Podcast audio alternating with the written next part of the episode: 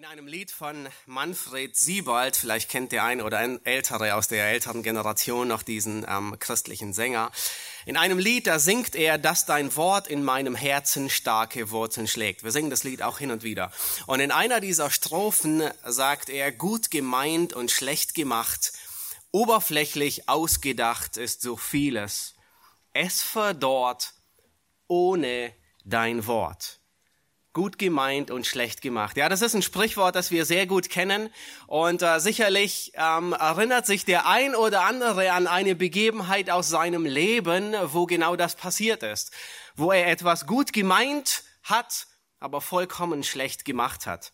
Nun, bei mir war es ungefähr 16, vor 16 Jahren, als ich noch Single war und neben dem Krankenhaus wohnte, in dem ich auch arbeitete. Und wir hatten dort äh, zwei wunderschöne Zwetschgenbäume und in dem Jahr hatten sie besonders viele. Und ich dachte, niemand nutzt diese Zwetschgen und ähm, irgendwas Sinnvolles muss man draus machen. Und äh, da ich Zwetschgenmarmelade liebte, dachte ich, nun, ich koche Marmelade ein. Nun, das war das erste und das letzte Mal, dass ich Marmelade eingekocht habe. Und es war noch in der Zeit, ähm, wo kein iPad in der Regel in der Küche steht, sondern ähm, das einzige, die einzige Leitung zu einem äh, Rezept war damals anzurufen, meistens bei Mama und zu fragen, wie macht man das? Und äh, so wusste ich ungefähr, es gibt diese ein Drittel Lösung, ja, ein Drittel Zucker und äh, zwei Drittel Obst oder irgendwie irgendwie andersrum. Ich wusste, in gute Zwetschgenmarmelade kommt noch ein bisschen ähm, ein paar Nelken hinein und ähm, dachte, ja, das gibt noch den, das, das besondere etwas dazu. Und ich dachte, nun, viel hilft viel, je mehr Nelken, desto besser schmeckt es. Nun, das war gut gedacht. Und ich habe so viel Nelken hineingetan, dass ich die Marmelade vollständig ruiniert habe. Sie hat nach nichts mehr geschmeckt. Meine Mutter hat versucht, sie zwei Wochen später nochmal aufzukochen mit frischen Zwetschgen, irgendetwas zu retten, aber es war nichts mehr zu retten, was zu retten war. Nun, wenn es nur um ein paar Gläser Marmelade geht, wo wir es gut gemeint haben und schlecht gemacht haben, dann ist es verkraftbar. Dann ist es nicht so schlimm. Ja, es ist nur ein paar Zwetschgen und ein paar Euro, die man in Sand gesetzt hat. Schlimmer ist es, wenn wir es gut meinen und schlecht machen und dabei größere Dinge ins Wanken geraten. Wenn Menschen daran Schaden nehmen, besonders wenn es unsere Kinder sind. Und die meisten Eltern, die ich kennengelernt habe, Sie meinen es gut. Ich habe bis jetzt kaum jemanden kennengelernt, der sagt, oh, ich will meinem, Scha meinem Kind Schaden zufügen. Egal in welchem Land, egal in welcher Sprache, egal in welcher Kultur. Eltern wollen in der Regel das Beste für ihre Kinder. Ähm, sie wollen sie nicht ärgern, sie wollen sie nicht zornig machen, sie wollen, dass sie eine gute Arbeitsstelle bekommen, ein gutes Leben führen. Nun, in der Regel wollen alle gläubigen Eltern, dass ihre Kinder gerettet werden. Und dennoch geschieht es hin und wieder, nicht so selten, dass ähm, wir es gut meinen und schlecht machen.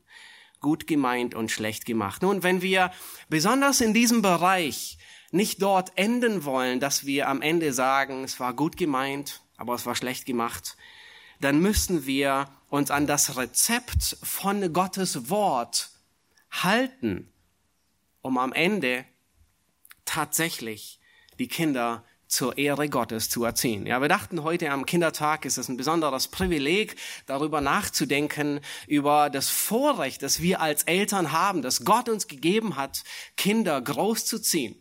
Ähm, Kinder sind eine Gabe Gottes, sie sind ein Segen Gottes und ähm, es ist ein, ein, ein großes Privileg, sie für Gott zu erziehen. Und ähm, ich habe den Titel, ähm, wir werden uns heute weitgehend einen einzigen Vers, beziehungsweise eigentlich nur einen halben Vers ansehen. Ja, ist kaum vorzustellen nach, nach der, nach der äh, langen Zeit in der im Alten Testament, wo wir manchmal zwei Kapitel durchgegangen sind. Aber werden uns heute überwiegend Epheser 6, Vers 4 ansehen, den ersten Teil. Und ich habe die Predigt betitelt mit dem Titel Für den Himmel erziehen. Für den Himmel erziehen. Nun, vielleicht sitzt du da und du zuckst zusammen, weil du hast eine gute Theologie und du denkst, nun, das ist eine steile und eine gewagte Aussage und ich stimme dir voll und ganz zu. Wir wissen gar nicht, ob wir unsere Kinder erretten können oder nicht. Und das stimmt auch zu, weil erstens können wir es gar nicht sondern wenn, dann kann es nur Gott. Und zweitens wissen wir nicht, ob sie gerettet werden oder nicht. Aber was wir tun wollen, ist, wir wollen hoch zielen und den Rest dem Wirken Gottes überlassen. Wenn ein Boxer in den Ring steigt, dann steigt er mit dem festen Entschluss in den Ring zu gewinnen. Und er steigt nicht in den Ring in der Hoffnung, ein paar Runden zu überleben und vielleicht zwei, drei Runden zu überleben, um am Ende geschlagen zu werden. Nein, sondern er will siegen. Und das wollen wir auch. Wir zielen darauf ab, dass sie errettet werden. Wir wollen unsere Verantwortung wahrnehmen. Wir wollen arbeiten. Wir wollen beten und ringen, dass sie gerettet werden. Wohl wissend, dass Gott darüber steht und dass der Geist weht, wo er will. Und in diesen beiden Predigten, wir werden uns heute nur einen Teil ansehen. Es folgt ein zweiter Teil mit dem zweiten Teil des Werk, äh, mit dem zweiten Teil des Werkes, äh, Verses. Da wollen wir unsere Verantwortung als Eltern in der Erziehung sehen. Ähm, das Ziel ist nicht, ein schlechtes Gewissen zu machen. Das, Ziel, das kriegen wir sowieso, wenn wir Gottes Wort lesen. Das Ziel ist nicht, ähm, Eltern zu demütigen, sondern das Ziel ist, die richtige Perspektive zu haben über die Erziehung, wie wir Kinder großziehen, wie wir sie für den Himmel erziehen. Nun im Familienleben, da gibt es äh, immer wieder Phasen, manchmal gibt es gute Zeiten und manchmal gibt es Phasen, wo es nur darum geht, halbwegs gut den Tag zu Ende zu bringen, ohne viel Geschrei, ohne viel Streit, ähm, ohne viel Desaster und man bringt den Tag einfach ans Ende, ja, einfach nur die Ziellinie zu überqueren. Und alle Eltern, die wissen, wovon die Rede ist. Ja, dieser Überlebensmodus, in dem Familien manchmal drinstecken, er kann ganz unterschiedliche Gründe haben. Und meistens ist es dann der Fall, wenn viel Zeit und Energie in gewisse Projekte gesteckt wird und das, Familienweg, das Familienleben kommt dann wirklich in einen Überlebensmodus. Ja, manchmal ist es die Geburt eines Kindes, äh, manchmal ist es ein Umzug, der ähm, dazu führt. Manchmal ist es Krankheit, äh, besonders im Winter hin und wieder oder sogar Krankenhausaufenthalt. Es gibt so viele Dinge und in solchen Zeiten verlieren wir das Hauptziel bei der Erziehung meistens aus den Augen. Ja, das einzige Ziel an diesen Tagen ist, den Tag zu überleben. Die Kinder sind am Ende des Tages im Bett und sie schlafen und wir ähm, äh, zehn Minuten später fallen wir todmüde ebenfalls ins Bett und können nicht mehr. Nun, auch an solchen Tagen müssen wir das Ziel vor Augen halten und Gottes Prinzipien umsetzen, aber besonders an den Tagen, wenn sich das Leben wieder normalisiert. Als Eltern, die wir eine neue Staatsbürgerschaft haben, wenn du gläubig bist, dann hast du mindestens eine doppelte Staatsbürgerschaft, nämlich wir sind Himmelsbürger. Als Eltern, die wir gläubig sind, wollen wir, dass die Kinder ebenfalls diese neue Heimat mit uns teilen. Wir wollen ebenfalls, dass sie Staatsbürger des Himmels werden. Nur natürlich wollen alle von uns, dass sie lesen und schreiben lernen. Ähm, alle von uns wollen, dass sie einen tollen Beruf erlernen, dass sie irgendwann einen gläubigen und liebevollen Ehepartner heiraten, ähm, dass wir irgendwann Großeltern werden oder was auch immer, ja. Aber all diese Träume, die sind so wackelig und so zerbrechlich. Ein Unfall kann alles verändern unser überragendes Ziel, das wir über alles verfolgen wollen, ist, sie für den Himmel zu erziehen, dass sie Himmelsbürger werden. Und heute werden wir uns Epheser 6, Vers 4 anschauen. Ich hoffe, ihr habt ihn schon aufgeschlagen. Und ich lese diesen Vers, Epheser 6, Vers 4, da sagt Paulus, ihr Väter, reizt eure Kinder nicht zum Zorn, sondern zieht sie auf in der Zucht und Ermahnung des Herrn. Nun, in diesem Abschnitt, da lehrt uns Paulus zwei Dinge, die sind nicht schwer zu verstehen. Das erste ist, eine Christus verherrlichende Erziehung reizt nicht zum Zorn. Eine Christus verherrlichende Erziehung reizt nicht zum Zorn. Das ist überwiegend, was wir uns heute ansehen werden. In der nächsten Predigt werden wir uns auf den zweiten Teil konzentrieren, wo Paulus uns beibringt, dass eine Christus verherrlichende Erziehung mit Christus und für Christus erzieht. Nun, dieser Vers, er hat zwei Befehle, er hat zwei Imperative. Er hat einen negativen, das heißt, reiz nicht zum Zorn, und er hat einen positiven, nämlich zieht sie auf in der Zucht und der Ermahnung des Herrn. Ich bin mir sicher, dass kaum ein Elternteil von heute sein Kind zum Zorn reizen will, und doch geschieht es nicht so selten. Nun, dieser Vers, er ist in einem Kontext niedergeschrieben. Jeder von uns, in der Regel wissen wir, dass Epheser stark zweigeteilt ist. Ja, die ersten drei Kapitel von Epheser, sie beschreiben unsere neue Identität in Christus.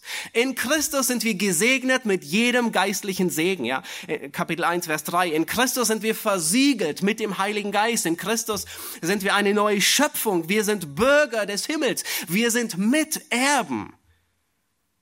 Und Christus wohnt sogar in unseren Herzen. Unglaublich, diese neue Identität. Nun, die letzten drei Kapitel vom Epheserbrief, sie beschreiben, wie diese neue Identität sich auslebt. Nämlich Kapitel 4, Vers 1 beginnt damit und sagt, wenn ich ein Himmelsbürger bin, dann wandle ich würdig dieser Berufung. Wenn wir Licht sind, dann wandeln wir als Kinder des Lichts und dann wandeln wir nicht mehr in der Finsternis. Nur das geschieht nicht automatisch.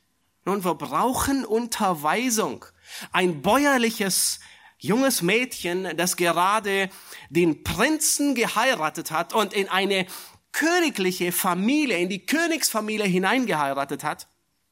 Nun, sie braucht ein bisschen Nachhilfe und Unterweisung, wie man sich zu Hofe verhält in ihrer neuen Identität. Und genauso ergeht es uns als Gläubige. Ja, wir sind in einer vollkommen edlen Identität, nämlich Kinder Gottes. Und wir brauchen noch ein bisschen mehr, sehr viel mehr Nachhilfe, immer wieder erinnert zu werden, was bedeutet es, würdig zu wandeln als Königskinder hier auf Erden. Und das Evangelium, es verändert alles. Der, der nähere Kontext, in dem unser Vers platziert ist, er beschreibt die sogenannte christliche Haustafel. Ja, manche übersetzen es so, ich glaube, Luther hat diesen äh, Begriff geprägt. Das Evangelium, es verändert den Ehemann.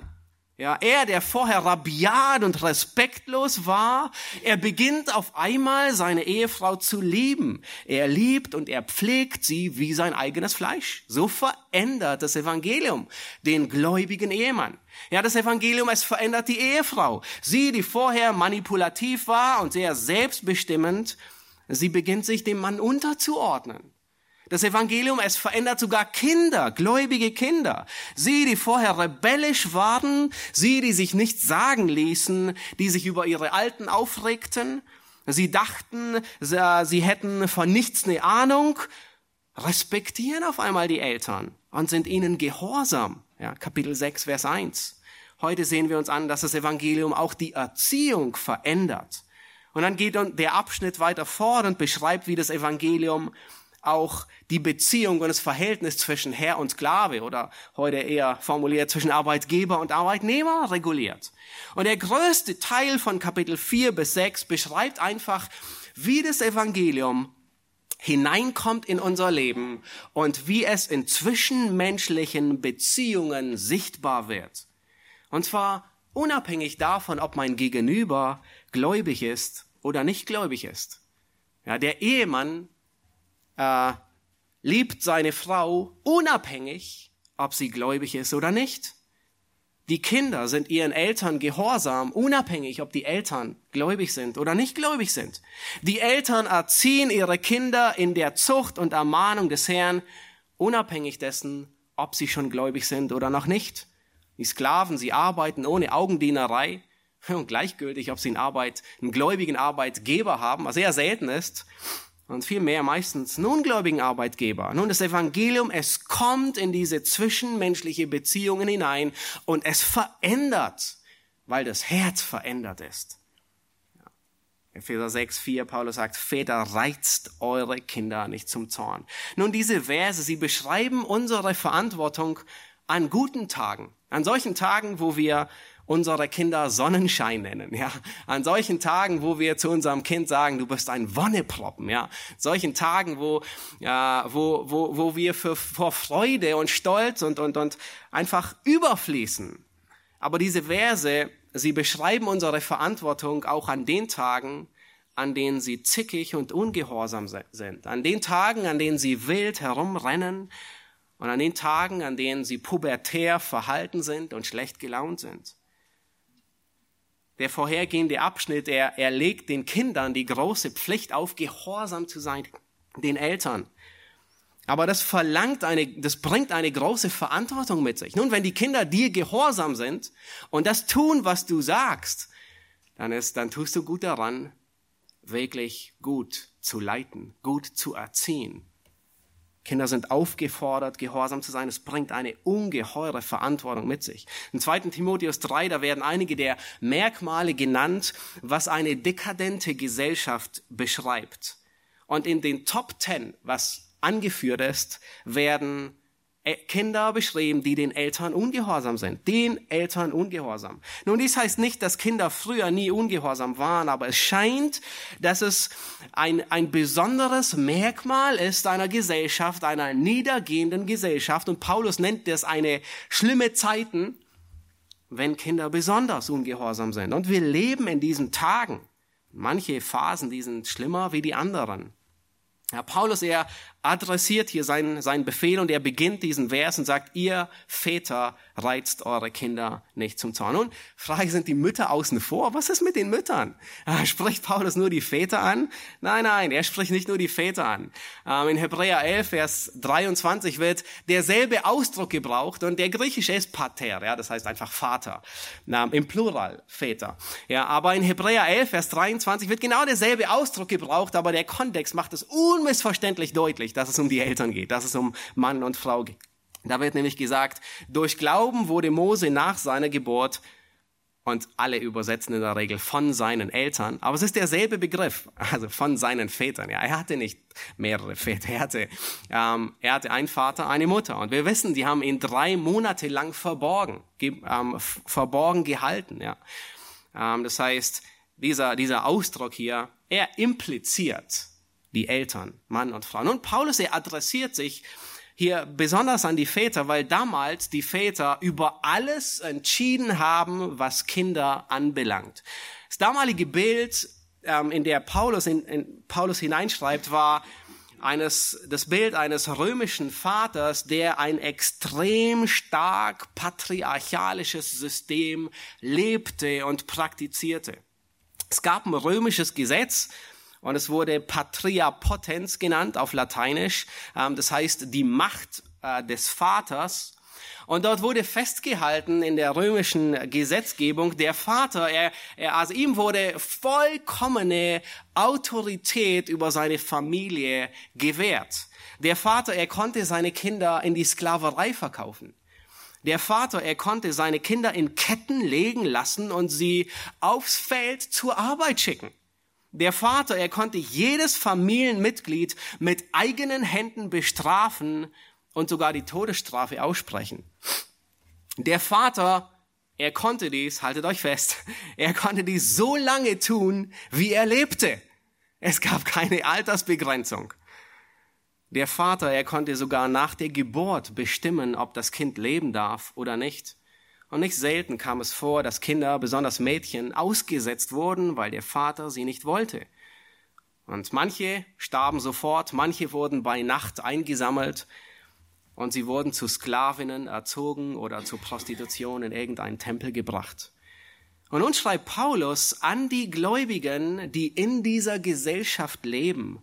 Eine Gesellschaft, in der die Rolle des Vaters beinahe schon diktatorische Züge gegenüber den Kindern annimmt.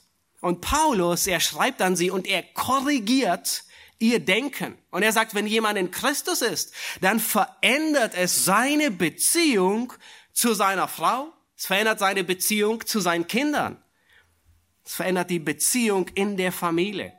Nun, heute würde ich fast sagen, wir leben in einer vollkommen 180 Grad entgegengesetzten Gesellschaft. Nun, wenn damals die Väter die Tyrannen sind, äh, die, die Väter die Tyrannen waren, dann sind es heute die kleinen, äh, niedlichen Rebellen, die in himmelblau oder hellrosa gekleidet sind und ihre Eltern tyrannisieren. Äh, wenn es damals die Väter waren, die über die Kinder bestimmt haben, dann leben wir heute ganz sicher in Zeiten, wo die Kinder sagen, wo es lang geht. Aber wir dürfen nicht dem Trugschluss verfallen, dass die Zeiten damals besser waren wie heute. Die Tyrannei der Väter von damals ist genauso verheerend wie die Tyrannei der Kinder von heute. Auch heute muss Paulus unser Denken korrigieren und es entsprechend dem formen, wie Gott sich es vorgestellt hat. Auch heute gilt, dass wir unsere Kinder nicht zum Zorn reizen, sondern dass wir sie in der Zucht und der Ermahnung des Herrn aufziehen. Die einzige Antwort ist das Evangelium. So zu erziehen, wie Gott es sich vorgestellt hat.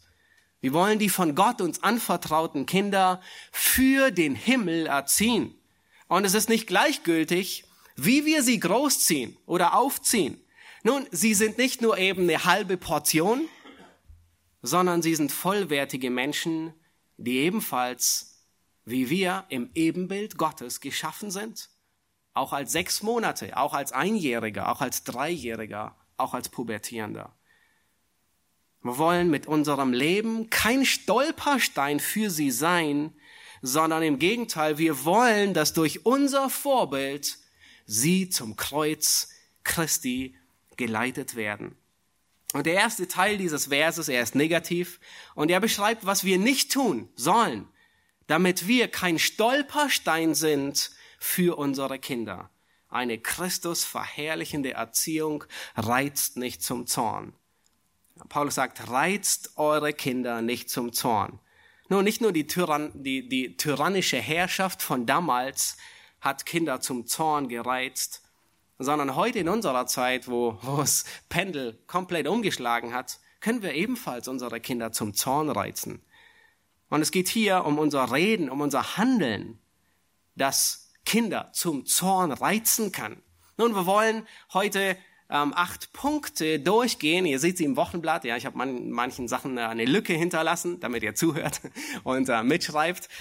Ähm, wir wollen acht Punkte durchgehen, um aufzuzeigen und zu verstehen, nun, worin reizen wir Kinder zum Zorn? Wie reizen wir Kinder zum Zorn? Weil wir alle meinen es gut und dennoch machen wir es manchmal schlecht.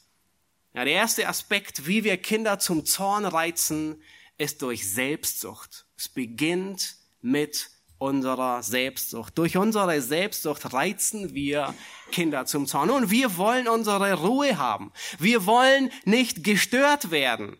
Oder manchmal, vielleicht erinnert ihr euch an eure Eltern, ähm, sie wollen etwas hineinprojizieren in die Kinder.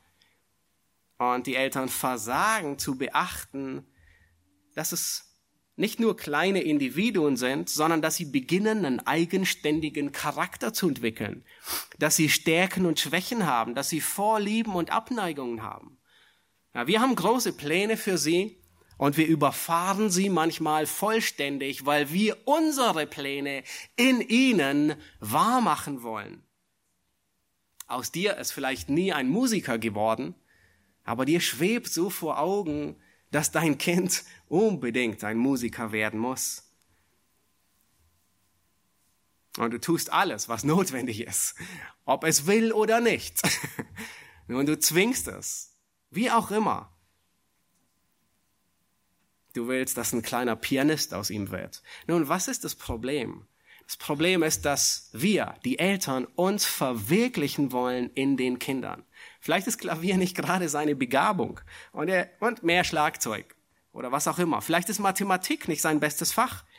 Ja, Kinder, sie werden bitter, wenn sie versuchen, irgendwie den dummen und manchmal unrealistischen Zielen ihrer Eltern zu folgen. Es macht sie nicht glücklich und das, das ähm, erfüllt sie nicht, sondern es reizt sie vielmehr zum Zorn. Zwing sie nicht, etwas zu werden, nur damit du stolz auf sie bist und dass dein Stolz noch mehr gefrönt wird. Nun, Kinder sind schon ein, ein, ein äußerst seltsames Phänomen. In einem Augenblick, da bereiten sie dir die größte Freude, die du je haben kannst. Und in, im nächsten Augenblick rauben sie den letzten Nerv, von dem du gar nicht wusstest, dass du ihn hast. Aber wir Menschen sind eben in dieser Herausforderung. Und die Selbstsucht, sie äußert sich. Das reizt sie zum Zorn mangelnde Aufopferung von unserer Seite. Ja, jeder von uns als Elternteil, wir, haben, ja, wir, wir, wir lieben es, Dinge zu tun. Und manchmal geben wir nicht wenig Zeit und Geld für Hobbys und für Pläne aus. Und, aber für die Kinder reicht es nicht. Und manchmal kommunizieren wir sogar, dass die Kinder nur eine Last sind. Und vielleicht vermittelst du das sogar, dass die Kinder eigentlich nur eine Last für dich sind. Und du, dein Leben wäre viel glücklicher, wenn es sie gar nicht gäbe.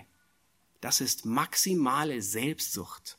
Das ist, wie du sie ganz gewaltig zum Zorn reizen kannst, weil sie eben nur ein Anhängsel sind. Und du sie manchmal gebrauchst, um selbst glücklich zu werden. Nun, der zweite Teil, der zweite Aspekt, wie wir Kinder zum Zorn reizen können, ist, indem wir widersprüchlich sind. Ja, durch Widersprüchlichkeit. Und ich denke, das ist einer der wichtigsten Aspekte, dessen wir uns bewusst sein müssen. Wenn wir nicht eine Linie fahren, wenn wir nicht eine Tonart sprechen, wenn wir nicht einheitlich sind, sondern widersprüchlich sind, Und zwar Widersprüchlichkeit im Reden. Nun, warst du mal beim Arzt mit deinem Kind und es war der große Impftag? Und ich weiß nicht, was du gesagt hast, aber ich hoffe, du hast nicht gesagt, die Spritze tut überhaupt nicht weh. Weil das ist genau das, wo es beginnt. Ja, es ist nur ein Mückenstich, haben wir im Krankenhaus hin und wieder gesagt. Es ist kein Mückenstich. Kinder, sie merken sehr schnell, wenn wir die Wahrheit dehnen. Und zwar so, wie es uns passt. Nein, sie tut weh, die Spritze. Und sagt es ruhig auch, dass sie weh tut. Aber nimm es im Arm und tröste es dabei und sag, es tut kurz weh, aber wir belohnen dich danach. Dehne nicht die Wahrheit.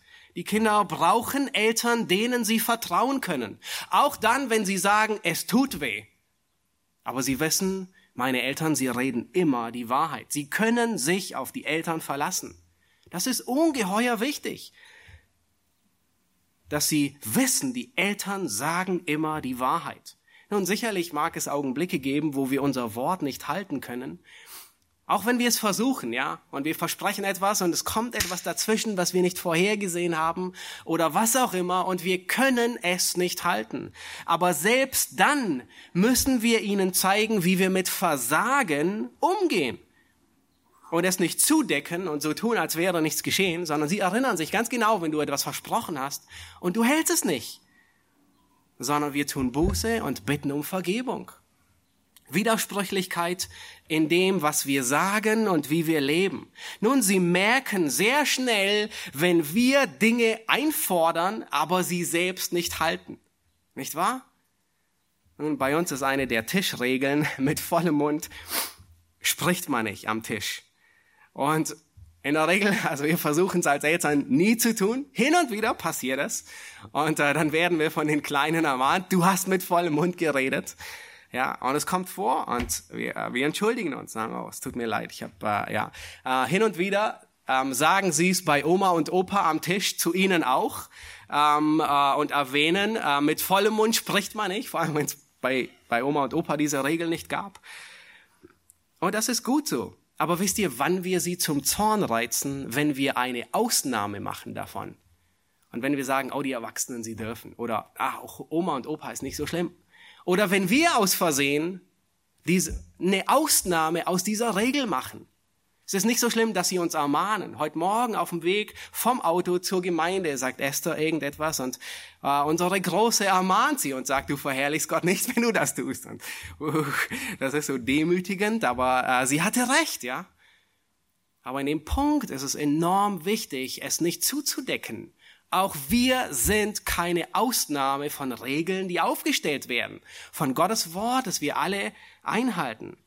Widersprüchlichkeit im Reden, was wir sagen und leben und besonders Widersprüchlichkeit im christlichen Glauben. Zu Hause sind wir anders wie in der Gemeinde. In der Gemeinde tun wir in der Regel alles, um unseren Schein zu bewahren. Da reißen wir uns zusammen, äh, um, um, um die Kinder nicht anzuschreien. Aber zu Hause können wir uns nicht im Zaum halten. Und denkst du, deine Kinder merken das nicht? Sie merken es sehr wohl. Peinlich nur, wenn sie es sagen. Einer der Gründe, warum sich jugendliche Kinder häufig im späteren Alter dem Glauben abwenden, ist, weil sie in ihren Eltern Widersprüche sehen.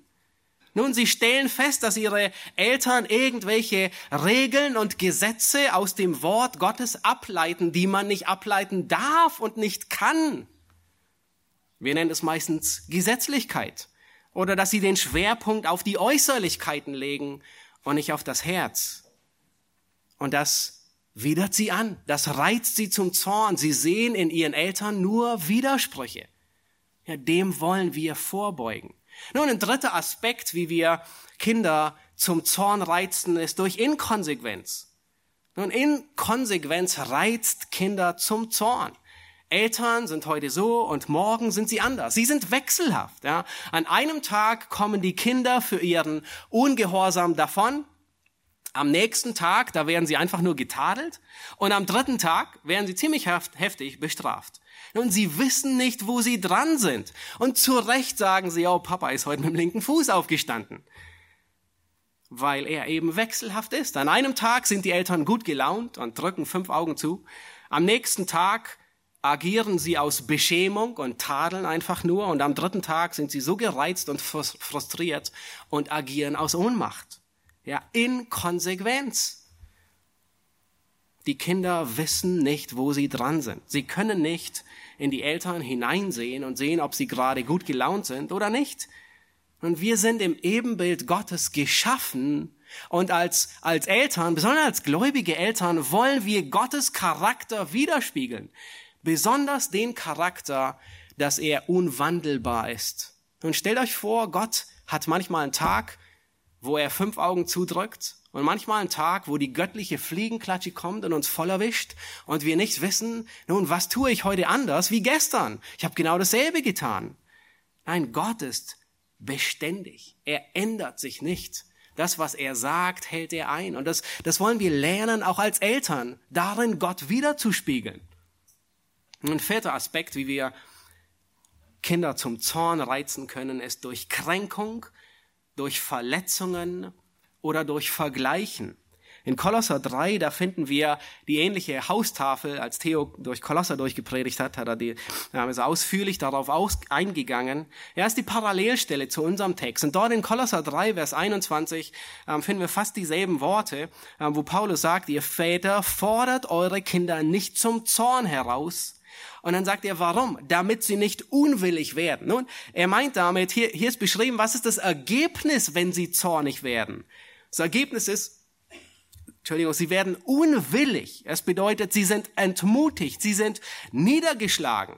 Und dasselbe griechische Wort, das wird im Alten Testament, nun wir wissen, das Alte Testament ist in Hebräisch geschrieben, aber in der Septuaginta wird es sehr interessant verwendet, in 1 Samuel 6 und 7. Das ist diese Begebenheit, wo Samuel mit leider seinen zwei Frauen, äh, sein Vater, nicht Samuel, äh, mit seinen zwei Frauen immer wieder ähm, zum, zum Tempel, zum Passafest ging.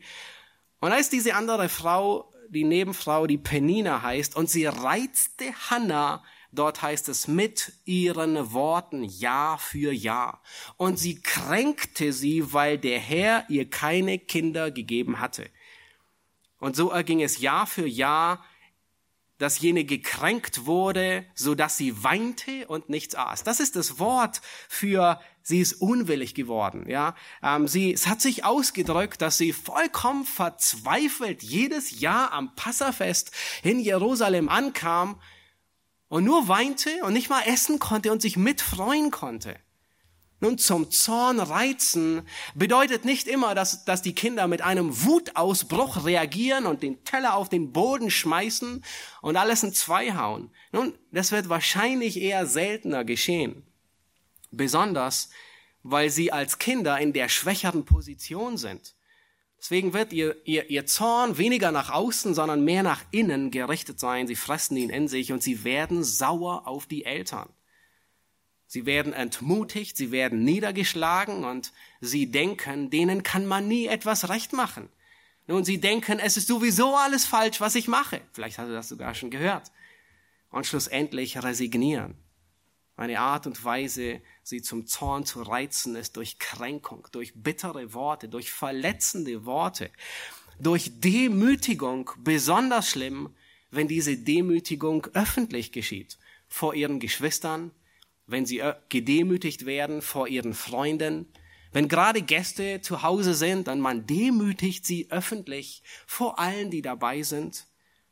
So reizt du sie garantiert zum Zorn. Oder durch Vergleichen. Das ist genau das, was Penina angerichtet hat. Sie hat sich konstant verglichen. Nun, stell dir vor, Gott würde jeden Tag zu dir sagen, oh, wie auch immer du heißt, Matthias, ähm, dein Hauskreisleiter, in dieser Prüfung schlägt er sich immer viel besser wie du. Und er sagt dir es jeden Tag. Gott würde dir das sagen.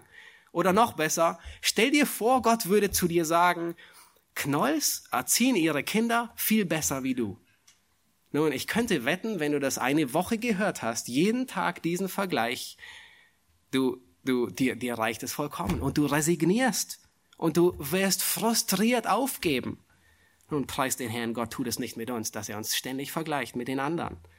Und tun wir das nicht mit den Kindern, einfach nur, weil wir in der Machtposition stehen und es tun können. Eine andere, die fünfte Art und Weise, wie wir Kinder zum Zorn reizen können, ist durch Unvernunft. Durch Unvernunft. Nun, hoffentlich kommt es bei dir nicht zu oft vor, aber wenn du dich daran erinnerst, dann wirst du feststellen, dass du auch Befehle erteilt hast, die überhaupt keinen Sinn gemacht haben und nicht nachvollziehbar sind.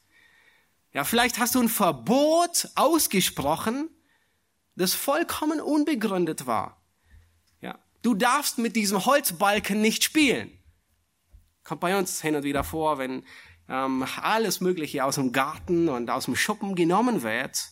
Nun, warum nicht? Einfach so, weil ich es nicht will. Ja, ist eine ziemlich einleuchtende Erklärung, die Sinn macht. Ja, nein, es macht überhaupt keinen Sinn, einfach so. Es ist etwas anderes, wenn du deinem Sohn erklärst, nun, das Werkzeug darfst du nicht benutzen, es ist zu gefährlich für dich. Oder du sagst deinem Sohn, was ich einmal gemacht habe, du, du darfst mein Werkzeug nicht benutzen, weil in den letzten Malen hast du es immer draußen gelassen und bist nicht verantwortungsvoll damit umgegangen. Und es lag zwei Tage im Regen herum und geht kaputt. Ja, vielleicht hast du scharf geredet oder vielleicht willst du bestrafen, weil etwas kaputt gegangen ist und ein zartes Stimmchen meldet sich zu Wort und, und sagt, kann ich das erklären? Und eine donnernde Stimme antwortet und sagt, du brauchst gar nichts erklären. Ich will gar nicht hören. Und du willst gar nicht hören, dass es vielleicht ein Missgeschick war, dass es aus Versehen passiert ist. Aber für dich sah es so aus, als wäre es Rebellion gewesen. Nun, so reizt du garantiert zum Zorn. Und du willst vielleicht gar nicht hören, dass gar nicht der Mittlere es war, sondern der kleine Bruder, der es angestellt hat. Und in diesem Fall wird Disziplinierung einfach nur mechanisch. Da geschieht etwas und da kommt eine Reaktion und es ist nicht persönlich auf das Kind ausgerichtet. Vielleicht sind deine Kinder vertieft im Zuhören von einem Hörspiel ja, es dauert eine Dreiviertelstunde oder eine Stunde, aber du erwartest, dass sie jetzt augenblicklich die Spülmaschine ausräumen. Nun, das hatten sie noch nicht gemacht und ähm, du willst, dass sie es jetzt tun. Es würde vollkommen ausreichen nach dem Hörspiel, aber du stufst es als ungehorsam an und machst das Hörspiel vollkommen aus und sagst, nein, ihr habt sie nicht ausgeräumt, jetzt wird gar nichts gehört. Nun, das reizt sie garantiert zum Zorn, weil es, es macht für sie keinen Sinn. Und wenn es keinen erklärlichen Grund gibt, warum sie nicht das Hörspiel zu Ende hören und danach aufräumen, dann ärgert es sie. Du, du als Elternteil provozierst sie. Wir können Kinder zum Zorn reizen, indem wir zu viele Regeln aufstellen, indem wir dumme Regeln aufstellen und manchmal, indem wir gar keine Regeln aufstellen. Nun, mein Religionslehrer, damals in der Grundschule, er hat dieses Experiment mal gemacht mit einer Klasse in der Schule. Und er hat mit der Klasse vereinbart, es gibt im Unterricht keine Regeln. Gar keine Regeln. Nun, die Kinder, sie dürfen selbst bestimmen, was sie machen, wie sie machen, wann sie zuhören, wann sie nicht zuhören, wann sie essen, wann sie auf Toilette gehen. Alles ist erlaubt. Er macht einfach den Unterricht vor sich hin, egal ob jemand zuhört oder nicht zuhört. Nun, am Anfang hatten alle ziemlich großen Spaß ähm, und dachten, ah, das ist Freiheit. Und es hat gar nicht lang gedauert, es hat ein paar Monate gedauert, bis sie wieder zu ihm kamen und sagten, wir wollen wieder ordentlichen Unterricht haben. In dem Moment, wo es gar keine Regeln gibt, da ignoriert man den anderen vollkommen. Mir vollkommen egal, was du tust oder nicht tust. Und das ist maximale Lieblosigkeit Kindern gegenüber. Es gibt einige Beispiele im Alten Testament, wo wir das finden. Absalom, er erfuhr nie die Liebe seines Vaters, der ihm Grenzen gezeigt hat, Grenzen aufgezeigt hat. Und wir wissen, wo er endete. Am Baum hängend in seinen Haaren, durchbohrt in einer Revolution gegen seinen Vater. Es gibt andere Beispiele, wo Eli, ähm, wo Eli seine beiden Söhne nie ihnen etwas gewährt hat. Hophni und Pinehas. Ihnen wurde freie Lauf gelassen, ihre, all das auszuleben, was sie leben wollten. Nie hat Eli aus Liebe sie korrigiert und zurechtgebracht, sie diszipliniert. Und das Gericht war, dass beide an einem Tag gestorben sind, von Gott gerichtet. Nun, die sechste Art und Weise, wie du deine Kinder sehr erfolgreich zum Zorn reizen kannst, ist durch Nörgelei. Sechstens durch Nörgelei. Und im Familienalltag, da gibt es Zeiten, die manchmal besser sind und manchmal gibt es Zeiten, die nicht so gut sind. Und in diesen nicht so guten Zeiten, da neigen die Eltern in der Regel nur schwarz zu sehen. Als Eltern versagen wir in anzuerkennen, dass auch in diesen nicht so guten Tagen die Kinder manchmal Fortschritte machen, wenn auch, wenn auch wirklich nur langsam. Und es wird nur gemeckert, es wird nur ermahnt, es wird nur im Befehlston geredet. Kein liebevolles Wort, kein freundliches Wort. Das einzige Lob, das über deine Lippen kommt, ist, das hättest du besser machen können. Ja, bitte kneif es dir am Mittwoch, beiß dir einfach auf die Zunge, nach der Zeugnisausgabe es nicht zu sagen. Ja, deswegen feiern wir Kindertag auch heute. Da gibt's noch was zu feiern. nicht erst nach der Zeugnisausgabe. Nein, war ein Scherz. Ja, aber das einzige Lob ist ein halber Tadel. Niemand von uns liebt es, unter einem tropfenden Dach zu leben wie Salomo es in den, in den Sprüchen beschreibt. Kinder erst recht nicht. Es, es entmutigt ungemein. Nun, in welcher Tonart begegnest du deinem dreieinhalbjährigen, der vielleicht nachts immer noch nicht ganz trocken ist? Und frühmorgens kommt er aus dem Bett oder du begegnest ihm und mit einer missmutigen, äh, in Moll-Tonart ausdrückenden Stimme sagst du, hast du heute Nacht schon wieder eingepieselt? Ja, das ist ungeheuer ermutigend für deinen dreieinhalbjährigen. Und vielleicht braucht er ein bisschen länger, aber du kannst wirklich, du reizt ihn zum Zorn, zur Entmutigung, zur Frustration in der Tonart, mit dem du redest. Keine Ermutigung, keine Ehre, keine Zuneigung. Kinder sehnen sich nach der Bestätigung ihrer Eltern. Und wenn sie die nicht bekommen, dann suchen sie sie so früh sie können in den sozialen Medien, aber selbst Tausende von Followern werden ihnen das nicht geben. Siebtens, du kannst dein Kind zum Zorn reizen durch, durch unser Versagen, durch dein Versagen zwischen altersentsprechender Unfähigkeit und willentlichem Ungehorsam. Nun, das ist ein bisschen längerer Satz, ja. Manchmal muss man überlegen, was damit gemeint, aber es ist gemeint, dass dass wir als Eltern manchmal nicht unterscheiden können oder wollen, ist das jetzt einfach, sind sie überfordert oder war es einfach willentlicher Ungehorsam und Rebellion? Und Eltern reizen ihre Kinder zum Zorn, wenn sie das nicht tun können, nicht unterscheiden können.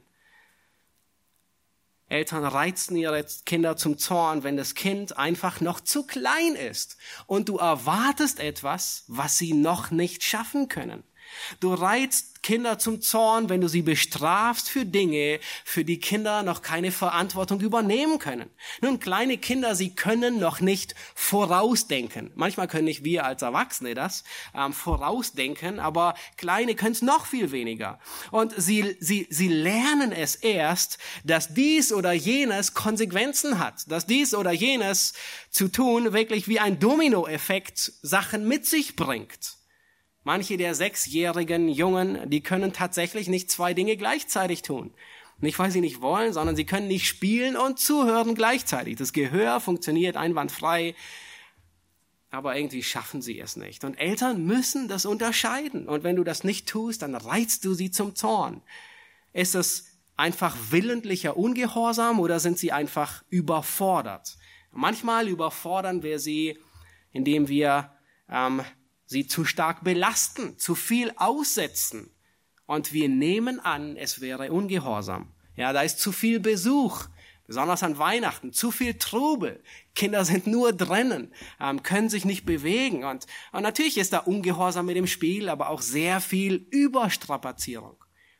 Und waren am Freitag waren wir nachmittags noch einkaufen und waren einfach zu spät zu Hause, erst um halb neun abends. Die Kinder, die hatten Bärenhunger, die Erwachsenen, die können es noch ein meistens ein bisschen äh, tolerieren. Und da ist es nicht zwingend direkter Ungehorsam, wenn die Vierjährige sich die nächstbeste Nektarine schnappt und reinbeißt. Nur nicht, weil sie ungehorsam ist, sondern einfach, weil, weil sie gleich zusammenbricht vor Hunger. Und manchmal bestrafen wir, weil wir meinen, es ist ungehorsam, aber es ist schlichtweg einfach unser Versagen, dass sie zu kurz kommen. Achtens, wir können Kinder zum Zorn reizen durch unser Versagen, zu unterscheiden und nicht zu beachten, dass sie erwachsen werden, dass sie heranreifen. Nun, das ist die andere Seite. Einerseits kann man sie zum Zorn reizen, indem man sie überfordert und Sachen verlangt, die sie nicht können. Und gleichzeitig kann man sie zum Zorn reizen, indem man ihnen nichts zutraut und sie überbehütet. Ja, du darfst dies nicht, du darfst jenes nicht, lauf dort nicht lang, kletter da bitte nicht hoch. Und es beginnt schon im Sandkasten. Ja, man weicht dem Zweijährigen auf dem Spielplatz nicht von der Seite und traut ihm nicht zu, dass er sich im Sand alleine irgendwie zurechtfindet und klarkommt. Und irgendwann müssen sie ihr erstes Knie aufschlagen oder den Arm brechen. Ein gesundes Maß an Risiko ist notwendig für ein gutes Wachstum und eine gute Entwicklung. Und Vögel, sie lernen das Fliegen nicht aus Büchern und äh, sie bekommen von ihren Eltern nicht eine tolle ähm, IKEA-Anleitung mit tollen Zeichnungen, was man alles benutzen braucht, um zu fliegen, sondern sie lernen es, wenn sie aus dem Nest kommen und wenn sie unter kontrollierten Umständen ein paar Meter fallen und ihre Eltern sind dabei und passen auf, dass sie sie nicht verletzen. MacArthur, er sagte an einer Stelle, lass Kinder Kinder sein, lass sie Dummheiten machen Lass sie verrückte Schnapsideen haben. Und dann fügt er etwas hinzu. Er sagt, erwarte nicht Perfektion, sondern halte Ausschau nach Wachstum. In all dem halt Ausschau und sehe, wachsen sie langsam manchmal. Ob sie wachsen. Und ich muss immer wieder staunen, was Gott sich ausgedacht hat, als er dieses besondere Etwas erfunden hat, nämlich Kinder zu geben. Ja, sie kommen klein und hilflos zur Welt, sie wachsen, werden erwachsen Sie entwickeln eine eigene Persönlichkeit und Gott hat sie uns anvertraut, sie zu erziehen, sie aufzuziehen, sie für Christus zu erziehen und sie zu ihm zu führen. Nun, und wie Gott es so häufig tut, in vielerlei Hinsicht, er kann, und das schafft nur er, er kann mit etwas, kann er segnen und gleichzeitig disziplinieren. Und das tut er, denke ich, bei uns manchmal. Ja, er schenkt uns viel Freude mit den Kindern und gleichzeitig arbeitet er mit allem Nachdruck an unserer Heiligung. Wir sind auch noch nicht fertig als Eltern und er hält uns immer wieder den Spiegel unserer eigenen Sündhaftigkeit mit unseren Kindern vor Augen. All die Dummheiten, all die Sünden, die wir in unseren Kindern sehen, die manchmal sehr plump zum Ausdruck kommen, ja, kennen wir. Nicht nur, weil wir so waren, sondern manchmal, weil wir immer noch so sind.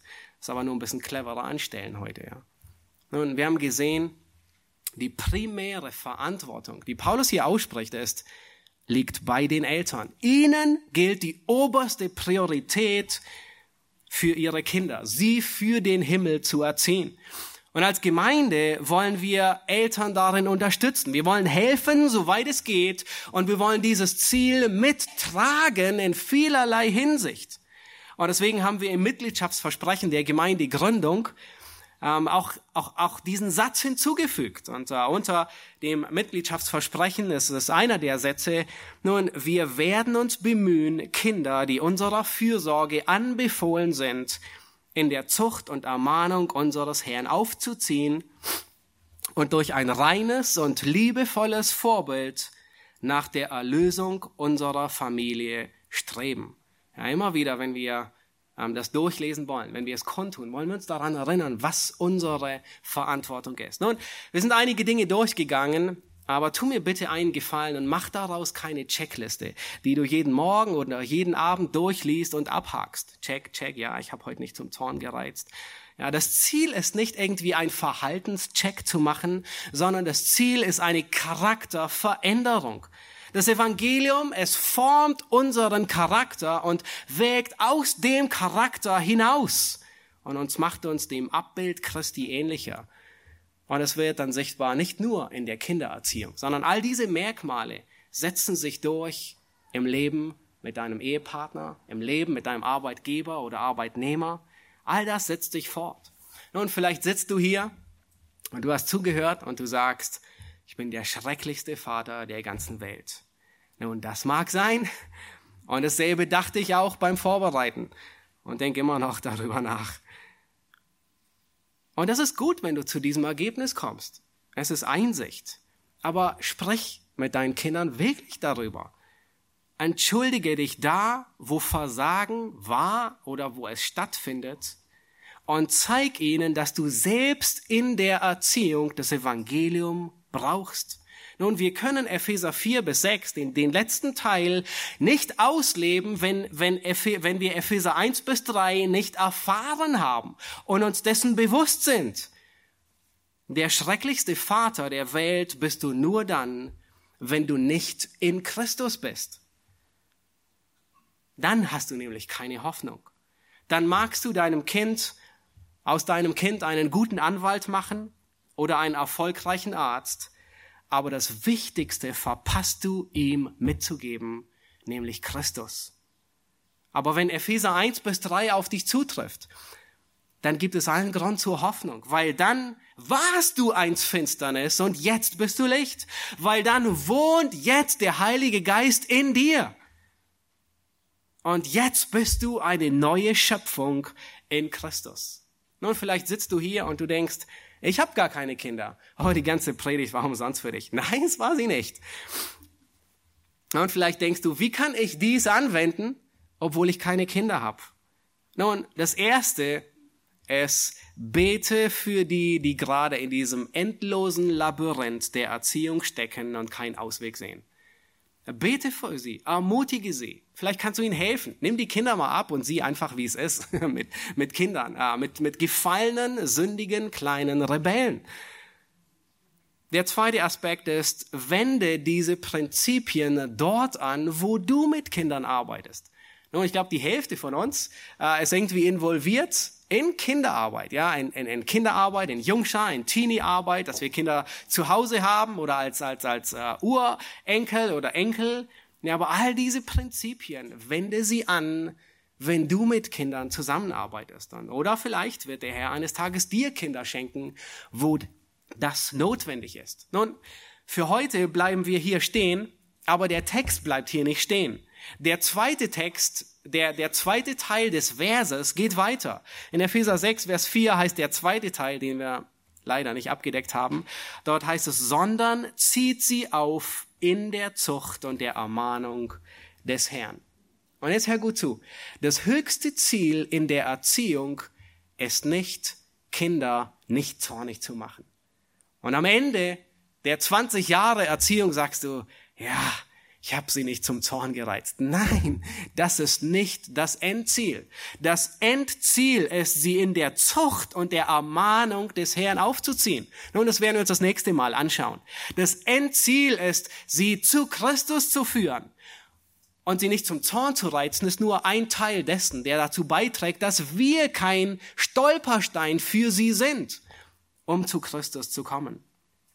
Das Evangelium, es ersetzt alte Gewohnheiten mit neuen Gewohnheiten. Nun, es ist gut, nicht zu sündigen, aber nicht zu sündigen bedeutet nicht nichts zu tun, einfach nur im Koma zu liegen und sich nicht zu bewegen, sondern im Ebenbild Gottes geschaffen zu sein, bedeutet es, die Früchte der Gerechtigkeit sichtbar werden zu lassen, das Gute zu tun. Und genau das sagt unser Vers. Er sagt nicht nur, reizt sie nicht zum Zorn, ja, das ist schon mal ein guter Ansatz, aber bleib nicht dabei stehen, sondern das Ziel ist, sondern zieh sie auf in der Zucht und der Ermahnung für Christus. Das höchste Ziel in der, in der Erziehung ist, dass sie mit Christus und für Christus erzogen werden. Wir wollen sie für den Himmel erziehen. Wir wollen sie zu Christus führen. Das ist unsere Verantwortung. Nun, vielleicht sitzt du da und denkst, ah, super. Wenn ich all das befolge, dann wird mein Kind nie zornig. Nun, das sagt dieser Vers nicht, sondern dieser Vers, er sagt lediglich, dass du kein Anstoß zum Zorn bist. Wir wollen auf unser Handeln, durch unser Handeln, wollen wir nicht zum Zorn reizen oder verbittern oder entmutigen. Ja, wir haben keine Garantie, dass sie errettet werden. Sie werden zu eigenständigen Menschen, ähm, die eigenständige Entscheidungen treffen. Und schlussendlich werden sie vor dem Thron Gottes stehen und für das, was sie tun oder nicht tun, Rechenschaft abgeben. Und das ist schmerzlich, sich das vor Augen zu, fü zu führen. Dein drei Monate alter, dein Zweijähriger, er wird eines Tages vor dem Thron Gottes alleine stehen und Rechenschaft abgeben. Aber es ist genau dieses, dieses herzzerreißende Liebe, die Gott getrieben hat, uns zu erretten. Und wenn du Kinder hast und du stellst dir vor, dass sie in der Hölle landen, dann zerreißt es dein Herz und das nur zu. Aber genau das war die Liebe Gottes, die ihn gedrängt hat, uns zu erretten. Und zu welch drastischen Maßnahmen hat Gott gegriffen, um uns zurückzuziehen und uns zu retten. Wie weh hat es ihm getan, seinen Sohn zu opfern, aber das war das, das was notwendig war, um uns zu erretten. Manche Eltern, sie werden bis zur Ewigkeit warten müssen, um die Frucht ihrer Arbeit zu sehen. Johann, er war gestern auf einer Beerdigung und er erzählte kurz, ähm, der, der zu Grabe getragen wurde, war ein alter, ich glaube über 80-jähriger Mann, der das Evangelium kannte von Kindesbeinen an, der als Sohn eines Pastoren zur Welt kam. Sein Vater war Pastor, aber es hat fast 80 Jahre gedauert, bis er zerbrochen ist. Und sein Vater, er hat nie die Frucht seines Wirkens auf Erden gesehen. Aber es wird ein Tag kommen und es kann sein, dass wir als Eltern, dass Eltern bis zur Ewigkeit warten müssen, um zu sehen. Wir haben kostbare Seelen, die uns Gott anvertraut hat. Und was wir erkennen müssen, ist unsere eigene Unfähigkeit. Und das treibt uns als Eltern zu Christus, um von ihm Kraft und Weisheit und Hoffnung zu bekommen. Gut gemeint und schlecht gemacht. Wir wollen nicht, dass unser Leben dort endet und nicht nur ein paar Marmeladegräser über einen Haufen geworfen werden und in den Sand gesetzt werden, sondern dass Menschen, kostbare Seelen, die uns anvertraut sind, in Sand gesetzt werden. Wir wollen unsere Verantwortung wahrnehmen, sie nicht zum Zorn reizen und sie in der Zucht und der Ermahnung des Herrn erziehen. Lasst uns aufstehen und ich möchte zum Schluss beten. Herr Jesus Christus, wir danken dir für dein Wort, das uns Wegweisung gibt, Herr, das uns erklärt, wozu wir als Eltern bestimmt sind. Herr, wir hätten uns manchmal ein paar mehr Kapitel gewünscht, die uns ähm, Anleitung geben in der Erziehung, aber Herr, in deiner Vorsehung war es ausreichend, haben einige Verse verstreut im Alten Testament, im Neuen Testament zu geben, und sie anzuwenden. Herr, wir danken dir für diesen Abschnitt in Epheser, der uns erinnert, besonders an diesem besonderen Tag, Herr, wo wir einen Kindertag feiern, ähm, wo wir uns bewusst werden, Herr, dass Kinder eine Gabe Gottes sind, dass es kostbare Seelen sind, die du uns anvertraut hast. Herr, wir wollen uns erinnern, wie wir sie für den Himmel erziehen. Herr, bitte gib du Gnade, dass wir als Eltern lernen, Herr, dass wir sie nicht zum Zorn reizen, sondern vielmehr, was es bedeutet, sie in der Zucht und der Ermahnung für dich großzuziehen. Herr, wir erkennen nach, Herr, wenn wir in dein Wort hineinsehen, dann erkennen wir unsere eigene Schwachheit als Eltern. Herr, wir sehen, wie wir jeden Tag darin versagt haben, wirklich dem Standard entsprechend zu leben, Herr, der hohen Berufung, die du vorgesehen hast. Aber danke, dass wir bei dir Vergebung finden. Herr, danke, dass es bei dir Hoffnung gibt, dass es keinen Moment gibt, äh, wo es ein zu spät ist, solange wir hier in diesem Leib sind. Herr, wir danken dir, dass wir in dir Weisheit und Kraft, Freude und Zuversicht finden, auch für jeden Tag in der Erziehung. Amen.